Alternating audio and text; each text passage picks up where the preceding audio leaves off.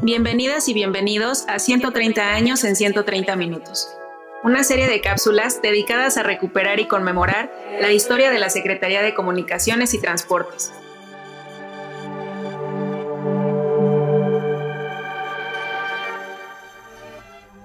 Hoy hablaremos sobre la etapa de expansión de la SCT,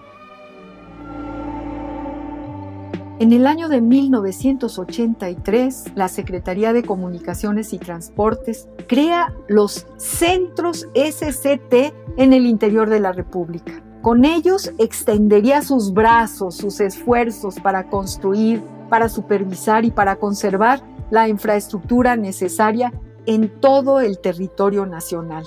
En el marco de su centenario, celebrado en 1991, la Secretaría de Comunicaciones y Obras Públicas amplió sus atribuciones, dejando en manos de sus centros las comandancias de aeropuertos, departamentos, de autotransporte ferroviario, capitanías de puerto y unidades de medicina preventiva en el transporte. También se coordinaron estos centros con los organismos descentralizados y empresas del sector como Puertos Mexicanos, Servicio Postal Mexicano, Telecomunicaciones de México, servicios a la navegación en el espacio aéreo mexicano, caminos y puentes federales, aeropuertos y servicios auxiliares, teléfonos de México y ferrocarriles nacionales. Los centros de la SCT en la República paulatinamente se dieron a la tarea de supervisar los programas de la Secretaría en cada estado y a partir de 1995 tuvieron la capacidad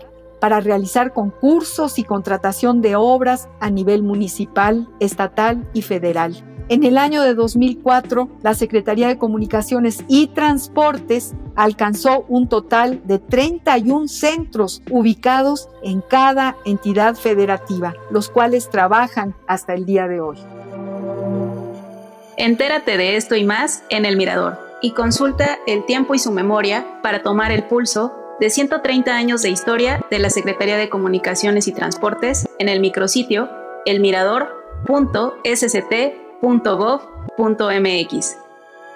Gracias por escucharnos y hasta un nuevo episodio.